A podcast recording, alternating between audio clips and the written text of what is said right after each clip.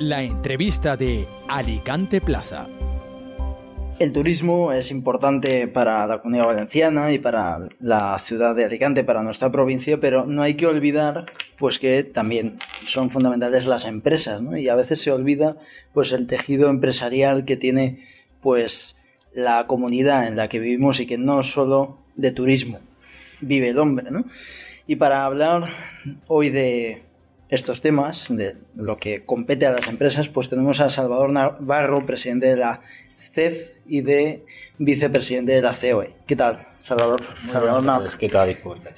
Muy bien. ¿Y tú? Bien, también. Bueno, recién llegado de Madrid, pero eh, aquí es que hay que estar en todos los frentes. Esta es la realidad y, y procuramos estar en ellos.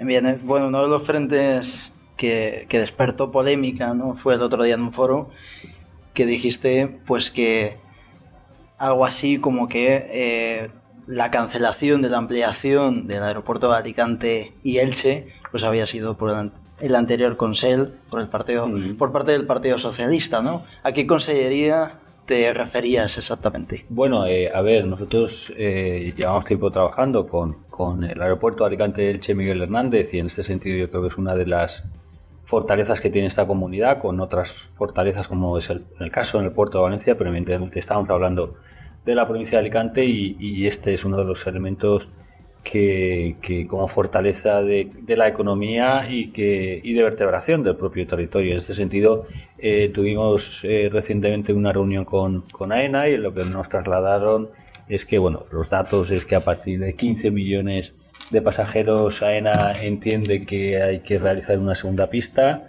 Esto ocurrió en el 2015 y cuando empezaron a trabajar con el plan director, que lo trasladaron al gobierno eh, del Botanic, en el caso de la Consellería de Infraestructuras dieron el ok, en el caso de la Consellería de Medio Ambiente, que estaba eh, gestionada por Compromís, eh, dijeron que no y ahí se quedó, vino la pandemia y ya nos olvidamos todos hasta que de nuevo este debate se ha, ha abierto y yo creo que ha sido bueno que se reabra, eh, principalmente por las necesidades que tiene eh, la propia infraestructura que es el aeropuerto. Y en este sentido yo creo que tú decías antes, ¿no? Lo del turismo.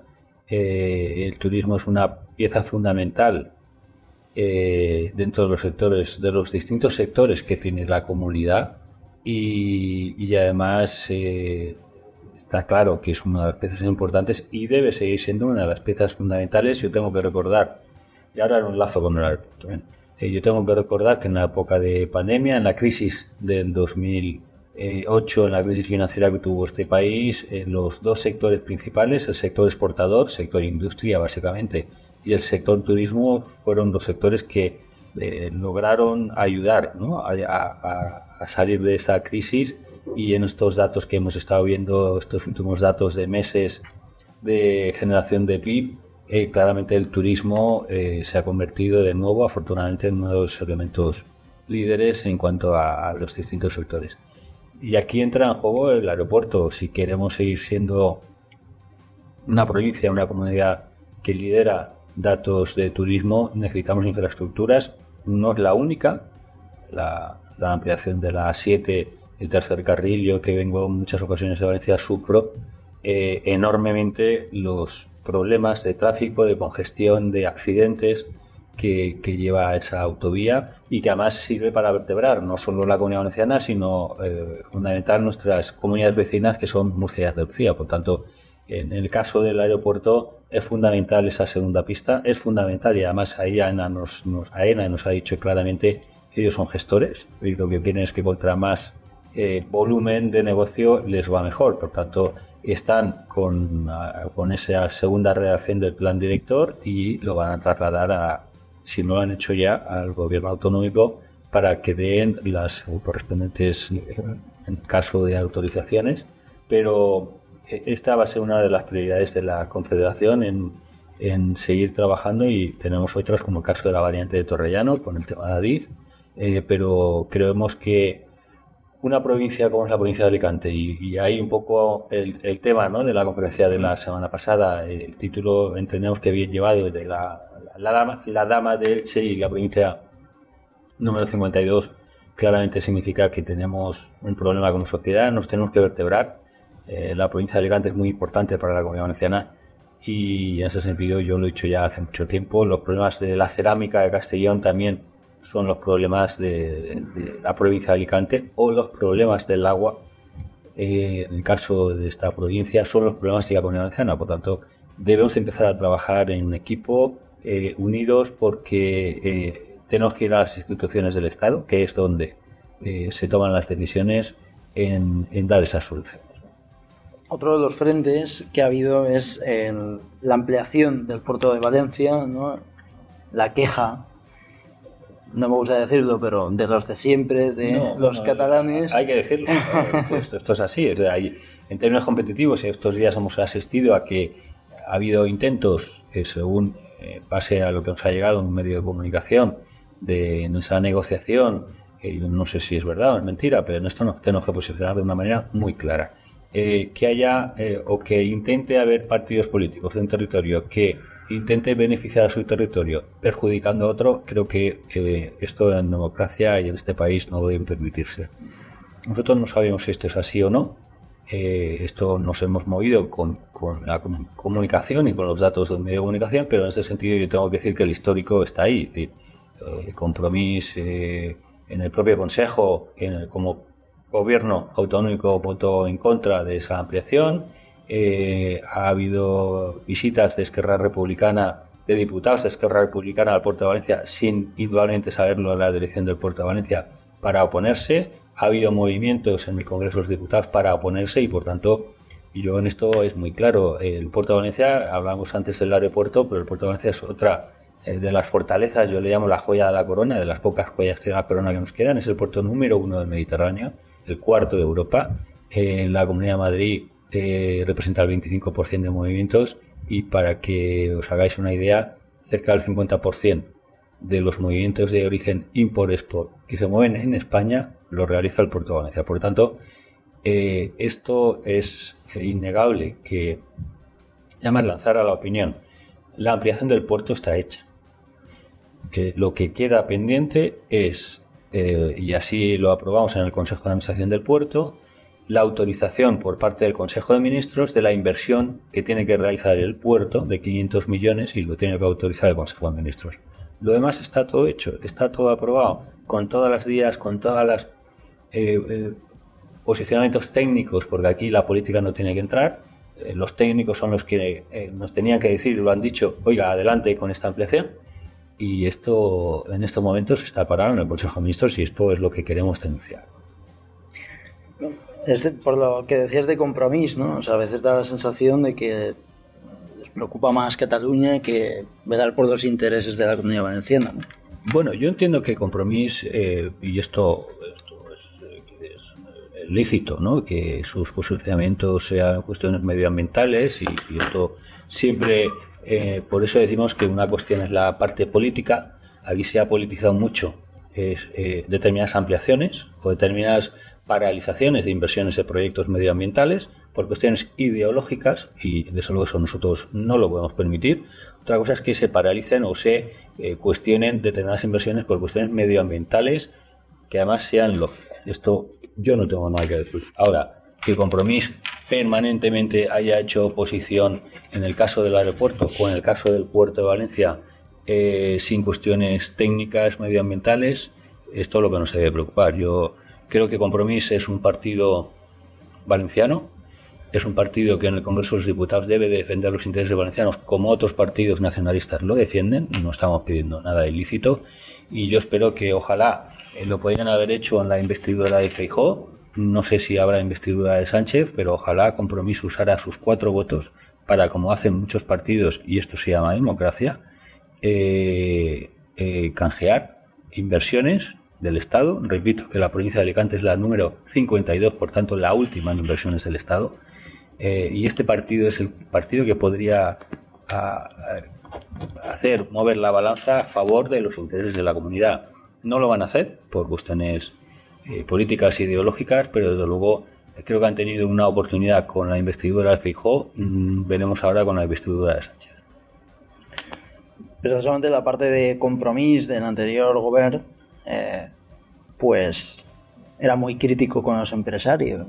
a veces incluso Y los... Podemos también. Y Podemos también, ¿no? Las dos partes, ¿no?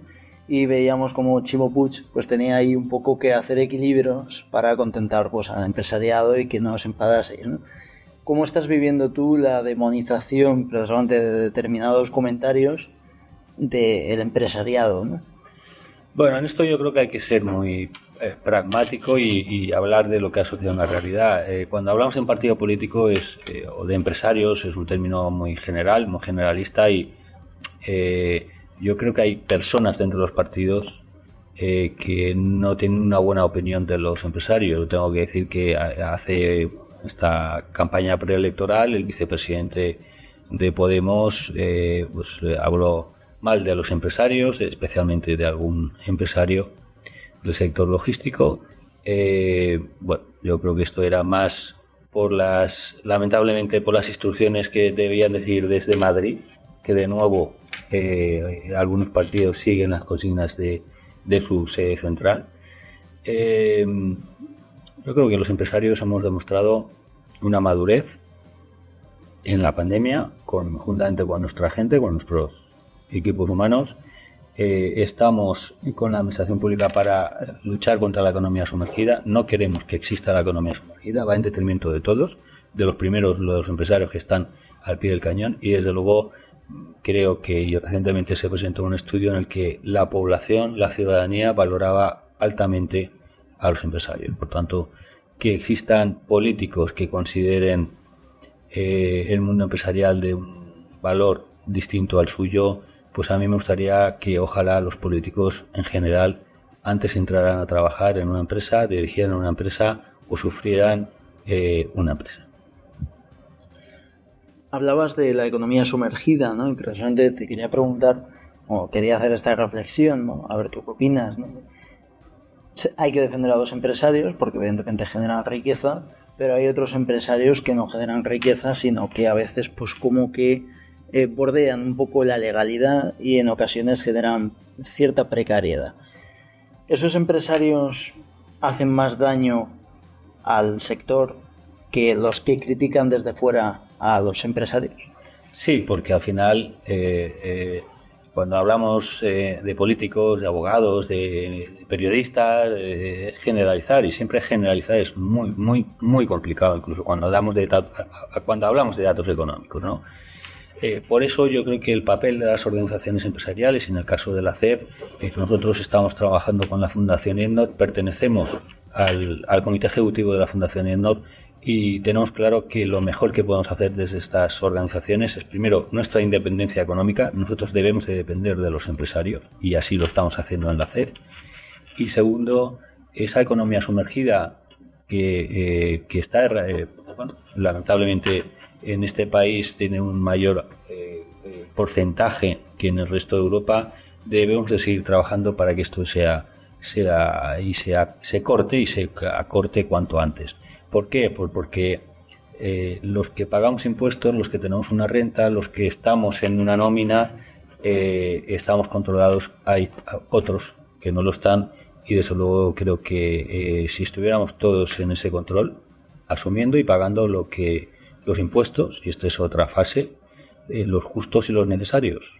Eh, ahora estamos viendo con el nuevo gobierno autonómico, se han rebajado ya algunas peticiones incluida empresarial, en el caso de sucesiones, donaciones, se van a hacer algunas propuestas más, porque además esto lo llevan en el programa electoral y nosotros vamos a estar vigilantes para que eso suceda, pero vamos, la, la línea en estos... Eh, ayer el presidente Mazón hablaba de 78 días de gestión, ¿no? Pues en estos 78 días ya han dado soluciones a algunas quejas empresariales. Por tanto, lo que debemos hacer es que todos, absolutamente, empresarios, trabajadores, todos los que estemos asumiendo nuestra parte de impuestos, los asumamos al 100%.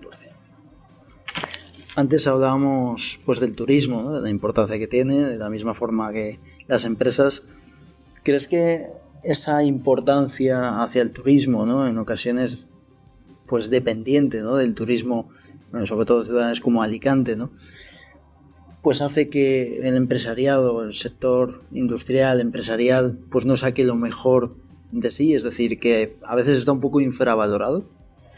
Yo creo que, a ver, eh, Afortunadamente en la comunidad valenciana tenemos eh, clústeres sectoriales y además territoriales. ¿no?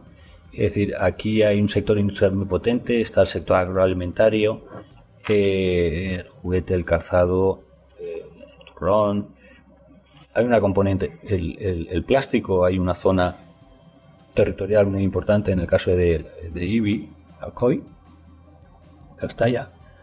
Eh, y yo creo que el turismo, nosotros lo consideramos como una industria. O sea, nosotros, el turismo está dentro del sector servicios, pero es una industria. Hace poco organizamos una jornada con Asaja eh, con el tema del problema, eh, la problemática del agua que tiene esta provincia especialmente.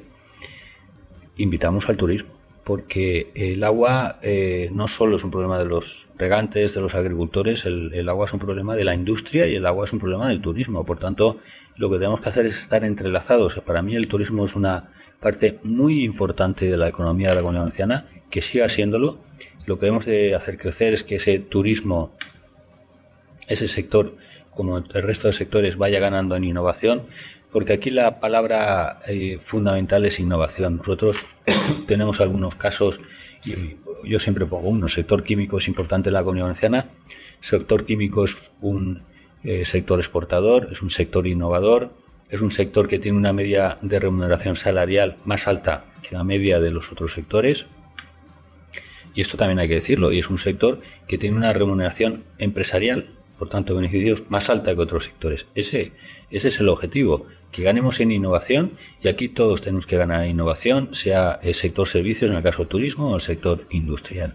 Y esa es la apuesta que estamos haciendo desde la Confederación. Nosotros presidimos el RIS 3, eh, que es eh, la entidad que cara a Europa, conjuntamente con la Administración Pública, estamos trabajando y vamos a empezar a trabajar con la Consellería de Innovación en el nuevo papel que se quiere eh, asignar a lo que es el IBACE y a todo el entramado de innovación.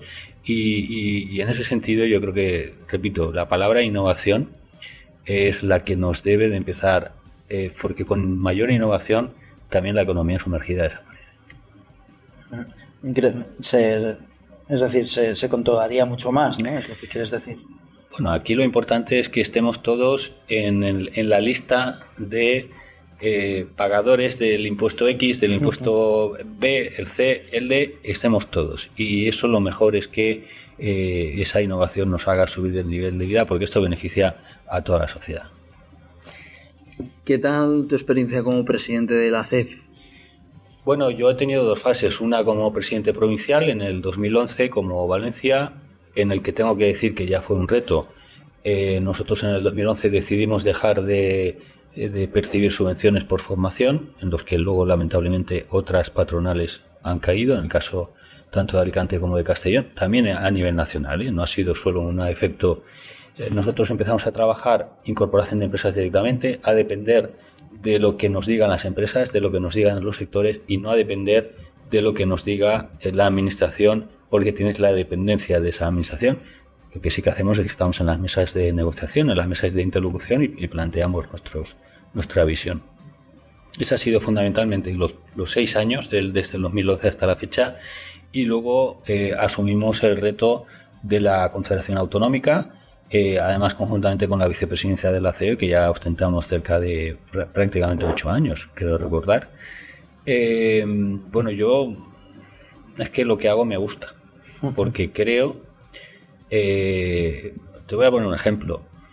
Yo cuando entré en la primera vez a, la COE, mm, bueno, pues yo nací en un pueblo y, vas a la capital, ¿no? Y esto parece que sea todo muy grande y estás con gente que, que sale en los periódicos y con gente de renombre. Luego, por el paso del tiempo, ves que los empresarios valencianos no tenemos nada que envidiar a cualquier otro empresario español. Tal vez seamos mucho más capaces porque con menos infraestructuras, con menos financiación autonómica, con menos capacidades, somos más capaces que otros empresarios. Pero la comparativa es en positivo, nunca es en negativo. ¿no? Eh, y, en el, y en el término de, de autonómico, eh, yo creo que estamos haciendo una labor de vertebración. El territorio es muy importante, lo que decía antes, es decir, los problemas de Alicante no los va a resolver solo Alicante. Los problemas de Alicante los tenemos que resolver entre todos. Por eso la posición de la CEP en la COE y más ahora que presido eh, la CEF preside la Comisión de Relaciones con las Cortes y el Senado, que esa es la puerta de entrada a los contactos con AENA, con ADIV, a los problemas de inversión en infraestructuras que nos lo resuelvan, porque hay que estar en las instituciones del Estado. Y estar es trabajar, no tenemos otra posibilidad. Por tanto, yo diría que estos años están siendo muy positivos para, para el proyecto de la CED, porque el proyecto de la CED es el proyecto de los empresarios de esta comunidad. Esta es la realidad. Y ahí tengo que lanzar también un, tirar ¿no? una lanza a favor de los presidentes provinciales, en el caso de Joaquín, eh, que es una persona que perfectamente podría estar eh, donde él quisiera, eh, pero no en estas situaciones, en ocasiones complicadas, y que él esté abanderando y que esté liderando la presidencia de la CED de Alicante, para mí es un orgullo que un empresario con la empresa que significa en la provincia de Alicante y en la comunidad sea presidente de la CED. tengo que decir que estoy encantado, es lo mejor que le ha podido pasar a CED y desde luego por la relación personal que tenemos, eh, chapó. Em, hablabas de la COE, ¿no? ¿Qué tal tu experiencia ¿no? como vicepresidente? Bueno, yo tengo que decir, yo conozco, estuve con, Antonio Garamendi en Cepime, fui vicepresidente con él. Eh, luego había otro presidente que fue Juan Rosell, en, en, mi época, y también ayudó a vertebrar la CEP.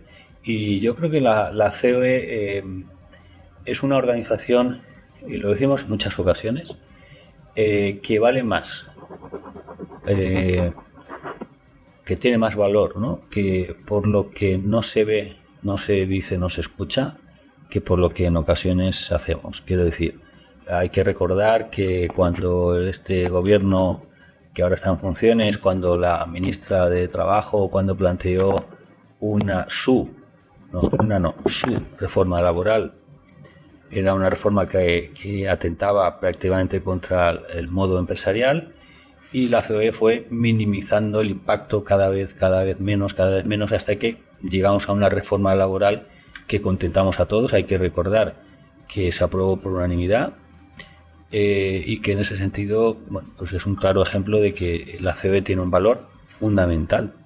Eh, yo en ocasiones digo que como marca España eh, tenemos la figura del rey, cuando viajamos por ahí es marca España y es una marca muy buena y desde luego que eh, vayas de la mano de la COE es otra marca eh, que es fundamental para la imagen del país y en ese sentido también cambiando modelos. O sea, yo creo que los empresarios, y lo decíamos antes, ¿no?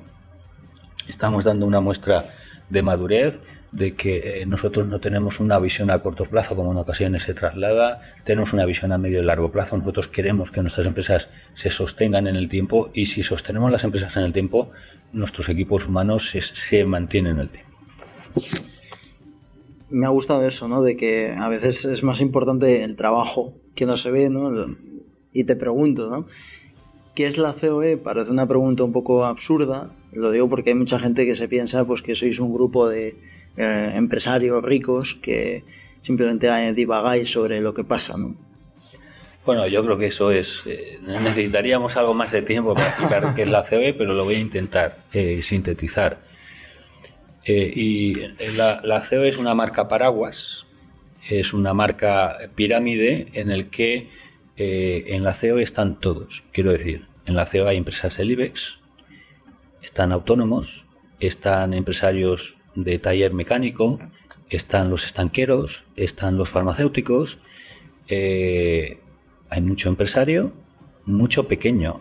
Es otro eh, modelo igual a escala que la CEF. En la CEF tenemos eh, los gremios de taxi, tenemos VTCs, tenemos pequeño comercio, tenemos medio gran comercio, tenemos grandes empresas de logística, tenemos autónomos de logística, y yo creo que eso es lo que le da valor a una organización en el que al final efectivamente tú has dicho, parece que estemos los, los cuatro, los seis, los veinte, los doscientos grandes, pero es que esto no cuelga de arriba abajo, esto viene de abajo arriba. Por eso en los problemas del taller mecánico, eh, el taller mecánico está asociado a una, en el caso de aquí, del metal, de FEMPA, FEMPA está asociada a la CEF, eh, a su vez en Confemetal, en la Nacional del Metal, Confemetal está en la COE, CEF está en la COE, por tanto yo creo que eso es eh, lo, positivo de una organización en el caso nacional de COE y en el caso autonómico y en el caso provincial como es la CEN de Alicante. Pues muchísimas gracias, Salvador. Ha sido un placer hablar contigo. Pues muchas gracias porque en ocasiones el día a día pues no te permite eh, eh, profundizar. Yo creo que hemos profundizado con cierta rapidez ¿no? y por, por el tiempo, pero agradeceros que nos permitáis trasladar también a, ese mundo eh, de la comunicación y del que escucha y del que va a ver eh, que nosotros somos una organización seria, independiente y que estamos a, a la labor de lo que digan nuestros empresarios. Pues que así sea y un abrazo muy fuerte. Y gracias a ustedes por escucharnos y pues nos vemos en el, bueno, nos escuchamos en el próximo episodio. Un abrazo muy fuerte.